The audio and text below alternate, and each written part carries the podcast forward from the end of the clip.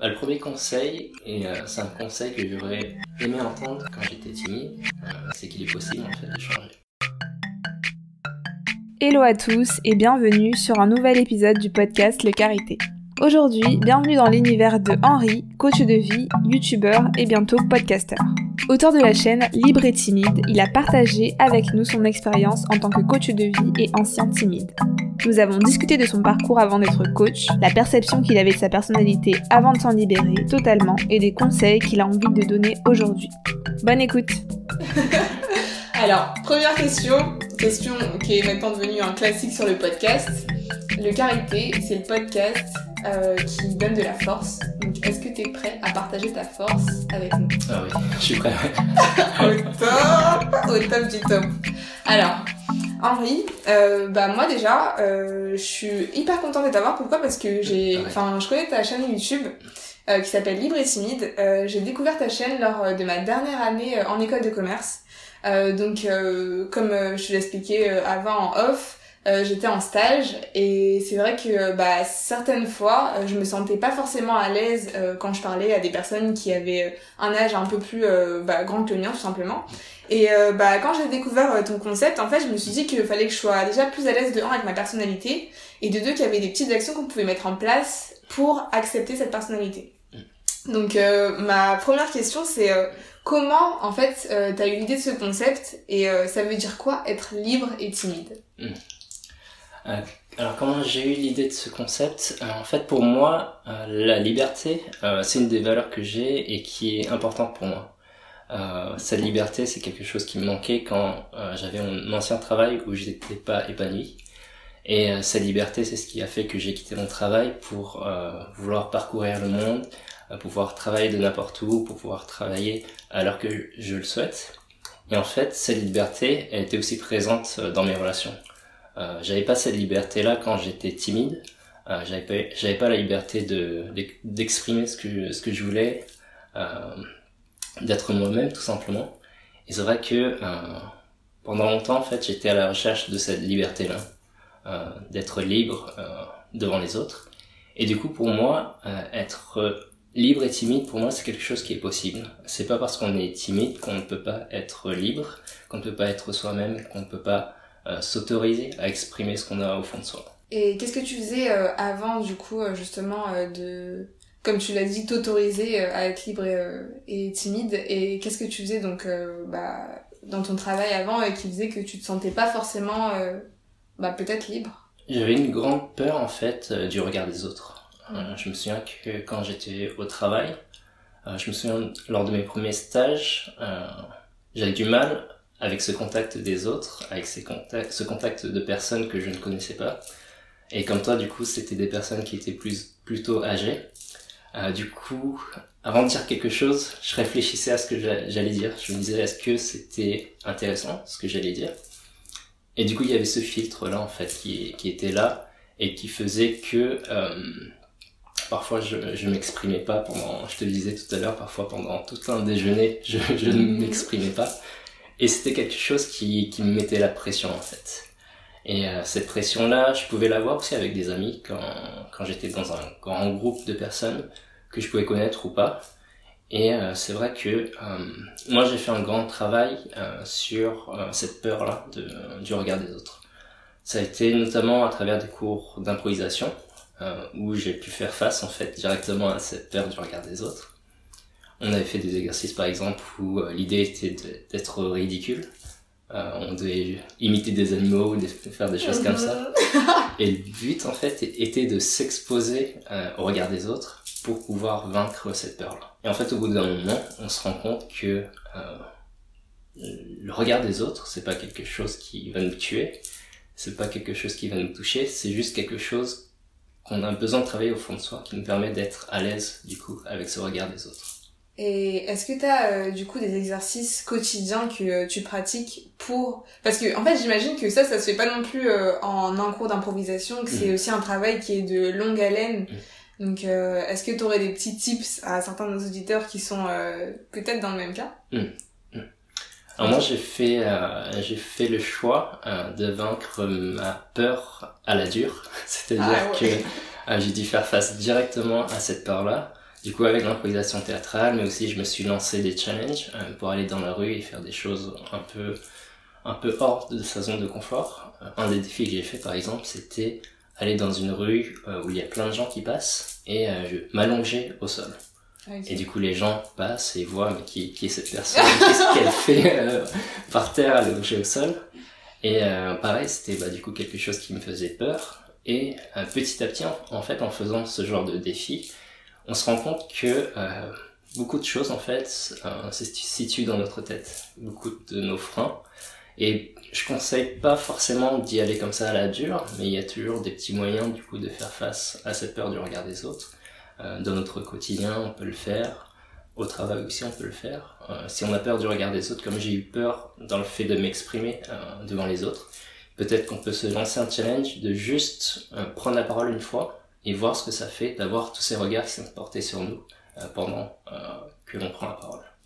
Le challenge où euh, tu t'es mis allongé dans la rue, du coup on peut le retrouver sur ta chaîne YouTube. on peut le retrouver sur la chaîne, ouais. Alors, à côté justement de ta chaîne, tu fais aussi du coaching, donc de confiance en soi et de prise en parole en public. Hmm. Alors, en quoi est-ce que ça consiste exactement?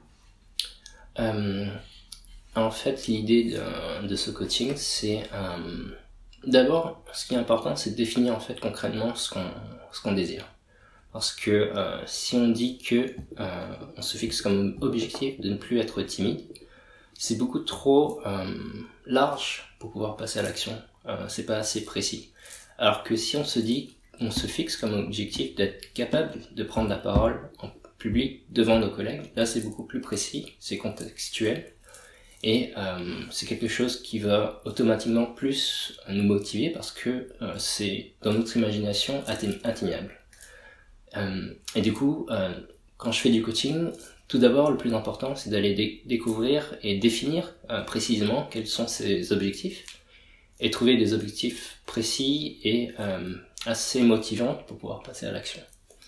Ensuite, l'idée, c'est d'aller creuser en fait dans notre quotidien, dans notre vie, quels sont les freins qu'on a actuellement qui nous empêchent d'atteindre ces objectifs-là, et trouver aussi quels peuvent être euh, les potentiels qu'on a cachés en nous, qui peuvent nous aider, quelles sont les sources de motivation qu'on peut avoir. Et à la fin du coup de chaque coaching, euh, du coup mes, clients repartent avec une série d'actions euh, à faire dans leur quotidien. Et ça m'arrive aussi du coup d'accompagner les personnes que je coach sur le terrain pour faire le, genre de défi dont, dont je t'ai parlé. Ah, ok, donc c'est à la dure. À la dure. Allez, hop, tu te mets juste ici et tu vois.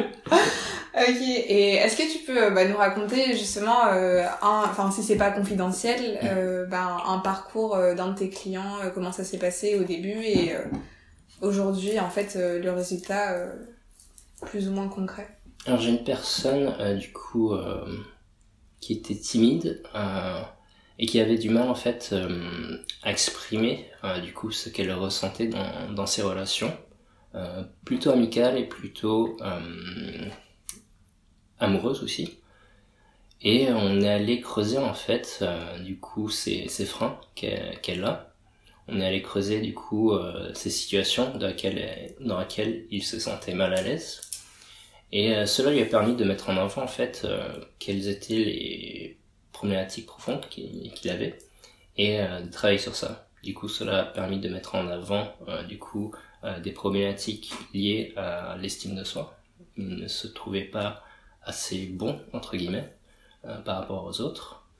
Et du coup, on a fait un travail qui était lié à cette estime de soi et le but était du coup d'essayer euh, de prendre conscience de la valeur qu'il avait et aussi de son côté de travailler euh, un aspect qui est lié à la confiance en soi parce que euh, l'estime de soi en fait est assez liée à la confiance en soi. Et pour te définir en fait tout ça, la confiance en soi elle est plus liée à notre capacité qu'on a à se sentir capable de passer à l'action.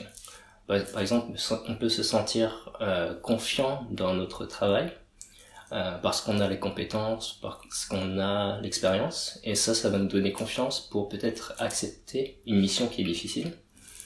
Euh, par contre, l'estime de soi, du coup, elle n'est pas liée euh, à un domaine ou à une capacité, mais plus à notre être profond.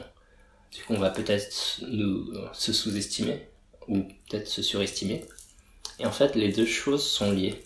Du coup, lorsqu'on veut développer notre estime de soi, c'est aussi important euh, de développer notre confiance en soi à travers du coup euh, des réussites.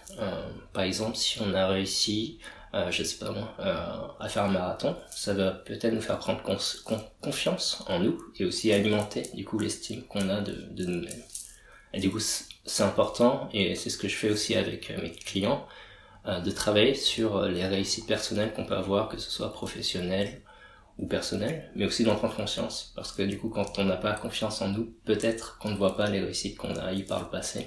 Et l'idée, c'est d'aller creuser ça pour mettre en avant tout ça. Ce qui différencie en fait le coaching de la thérapie, c'est que le coaching, en fait, il est très axé sur des objectifs, sur un, un état désiré ou des objectifs à atteindre. Euh, du coup, en l'occurrence, euh, nous, ce qu'on va creuser, c'est euh, le présent et voir en fait ce qui bloque pour atteindre euh, un futur désiré pour, pour des personnes timides, par exemple. Alors que la thérapie, en fait, l'idée de la thérapie, c'est de soigner, entre guillemets, la personne. Et pour soigner la personne, en fait, l'idée, c'est d'aller creuser dans le passé, voir quels peuvent être les traumatismes, et d'aller creuser et de d'expliquer un peu plus le passé pour euh, entre guillemets le soigner. Et donc c'est dans ça où ça, ça se diffère principalement. Et euh, alors, est-ce que euh, tu aurais un conseil à donner aux personnes, du coup, qui souhaitent être libres et timides Oui, j'en ai plein. Bah, le premier conseil, et c'est un conseil que j'aurais aimé entendre quand j'étais timide, euh, c'est qu'il est possible en fait de changer. Et pendant longtemps en fait, euh, bah, j'étais depuis tout petit, je pense que j'étais timide, euh, sauf que en grandissant, c'était pas vraiment une problématique. Quand j'étais à primaire, quand j'étais au collège, c'était pas vraiment une problématique. C'est que à partir du, lycée où ça a été ça a été assez problématique pour moi quand du coup bah du coup ma, timidité faisait que j'étais pas du tout à l'aise avec les filles et euh, petit à petit, je voyais mes, amis qui, qui se posaient, qui, qui, étaient en couple, et ça, ça me faisait euh, ressentir la frustration. Et c'est vrai que à cette période-là, j'avais pas de, de modèle, j'avais pas de personne qui avait réussi à sortir de leur timidité. Et pour moi, euh, l'état d'esprit que j'avais, c'était que j'étais timide, que j'allais finir timide, et que j'allais galérer toute ma vie avec des filles peut-être. Et donc, euh, un conseil que je donnerais, c'est que euh, moi je vois la progression, le fait de se changer, c'est comme un muscle en fait. La timidité, pour moi, vaincre sa timidité, c'est comme travailler un muscle. Moi, par le passé, j'ai rien fait pour vaincre ma timidité. C'est pour ça que j'étais pas à l'aise.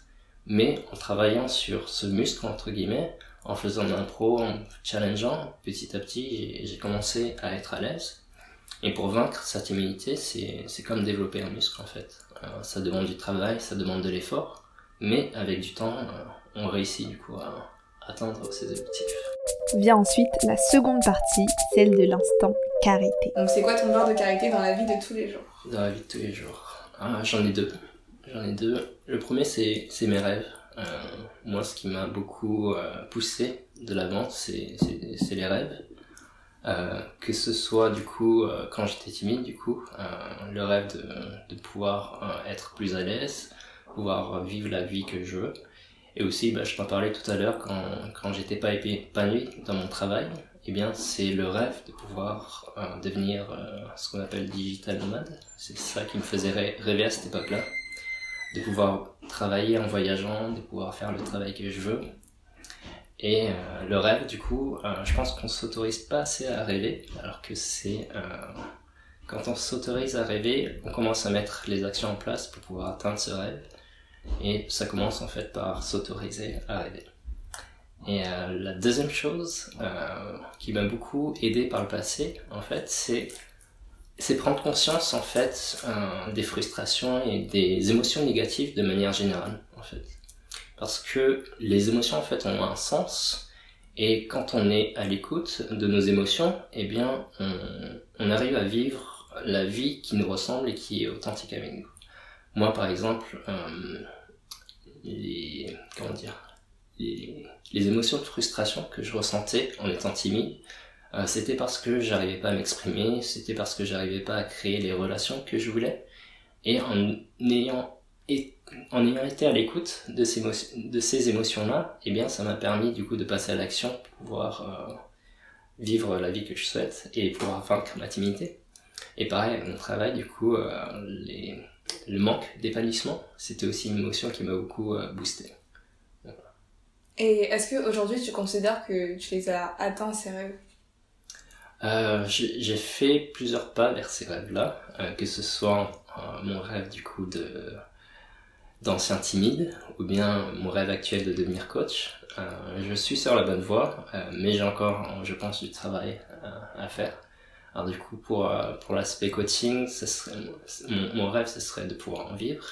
Euh, pour l'instant, je n'ai pas encore atteint cet objectif-là, mais je me dis que c'est une question de temps et de travail. Et par rapport à timidité, je me considère encore comme timide aujourd'hui, euh, selon les situations, quand je suis face à des personnes impressionnantes ou quand je suis face à un grand public par exemple. Et euh, pour moi, je l'ai juste accepté en fait. Euh, pour moi, je pense qu'on a tous une part de timidité. On aura beau changer, on aura toujours, cette part-là. La seule différence que j'ai par rapport à avant, c'est que euh, j'ai appris à, passer à l'action, malgré la timidité que j'ai, malgré les peurs que je peux avoir. J'ai réussi à, à, ne pas écouter cette petite voix dans ma tête et juste à, à, faire ce que, ce que je désire vraiment. La deuxième question de l'instant carité, ah, donc c'est une citation. Euh, donc c'est une citation africaine, donc j'aimerais bien que tu me dises à quoi ça te fait penser. La citation c'est La persévérance est un talisman pour la vie. Alors la persévérance, ça a été quelque chose qui a été euh, très euh, présente dans ma vie, euh, dans ce que j'ai atteint. Et c'est vrai que euh, quand on se fixe un objectif qui peut être ambitieux, on ne va pas l'atteindre du premier coup. On va faire face à des obstacles et il faut être prêt à, à trouver la force nécessaire pour continuer malgré ces échecs-là et je pense que c'est important quand on veut avancer dans la vie, quand on veut atteindre ses objectifs, quand on veut réussir dans ses projets, de faire preuve de persévérance. Moi, je me souviens du coup quand quand j'ai commencé mes cours d'improvisation théâtrale en fait, euh, je faisais partie, je crois, des seuls timides dans la salle. Et il y avait des personnes qui avaient déjà fait euh, du coup du théâtre. Ils n'avaient pas fait de l'impro mais du théâtre. Et du coup, ils savaient déjà jouer des personnages, jouer des émotions. Et moi, de mon côté, j'étais le petit timide qui avait pas à prendre la parole sans être mal à l'aise. Et au début, ça a été très dur pour moi parce que du coup, euh, au-delà du fait de jouer un personnage, de jouer une émotion, fallait improviser. Et par, par moments, je me souviens que j'étais sur scène et je savais pas du tout quoi dire. J'étais bloqué.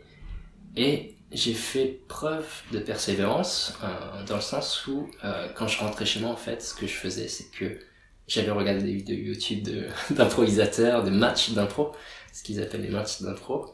Euh, je suis allé regarder des films pour savoir comment est-ce que les acteurs euh, jouent une émotion. Euh, et de mon côté, je travaillais sur, sur ça, je travaillais sur les accents, je travaillais sur plein de choses. Et je, savais que avec tous ces efforts-là, au bout d'un moment, ça va payer. J'ai juste à persévérer, petit à petit, je vais progresser. Je me souviens qu'au bout d'un moment, en fait, j'avais pris conscience que j'avais atteint le même niveau que, que ces personnes-là qui avaient fait du théâtre. Et j'étais trop fier de moi. comme quoi Ouais, comme quoi, avec la persévérance, du coup. On arrive à tout. Mm. Où est-ce qu'on peut te retrouver? Alors du coup, j'ai une chaîne YouTube qui s'appelle Libre et Timide. Euh, j'ai un site euh, qui s'appelle henrifait.com où j'écris des articles, où je présente aussi mon activité de coaching. Et puis voilà, je, ah pardon, je donne aussi euh, des ateliers. Vous pouvez me trouver sur Meetup, l'application et le site. Du coup, je donne des ateliers de prise de parole. J'organise aussi des rencontres. Voilà. Ok, on mettra tous les liens de toutes les manières euh, en barre d'infos dans la description du podcast. Ça marche. Merci Henri. Merci à toi Zéna. Merci à tous d'avoir écouté ce dernier épisode de la saison 1 du Carité. Vous êtes de plus en plus nombreux à écouter les podcasts et je vous en remercie vraiment du fond du cœur. On se donne rendez-vous en 2020 pour la seconde saison du Carité. Je vais travailler un nouveau concept et du coup, euh, bah, j'ai hâte de vous montrer tout ça. Pour ne rien manquer, abonnez-vous au podcast et rendez-vous sur la page Instagram Le Carité. Donc, euh, je vais continuer à poster des citations toutes les semaines africaines illustrées pour vous envoyer de la force au maximum. Donc la page Instagram pour ceux qui n'y sont pas encore, c'est le Carité, L-E-K-A-R-I-T-H-E. À très bientôt et je vous envoie de la force pour tous vos projets.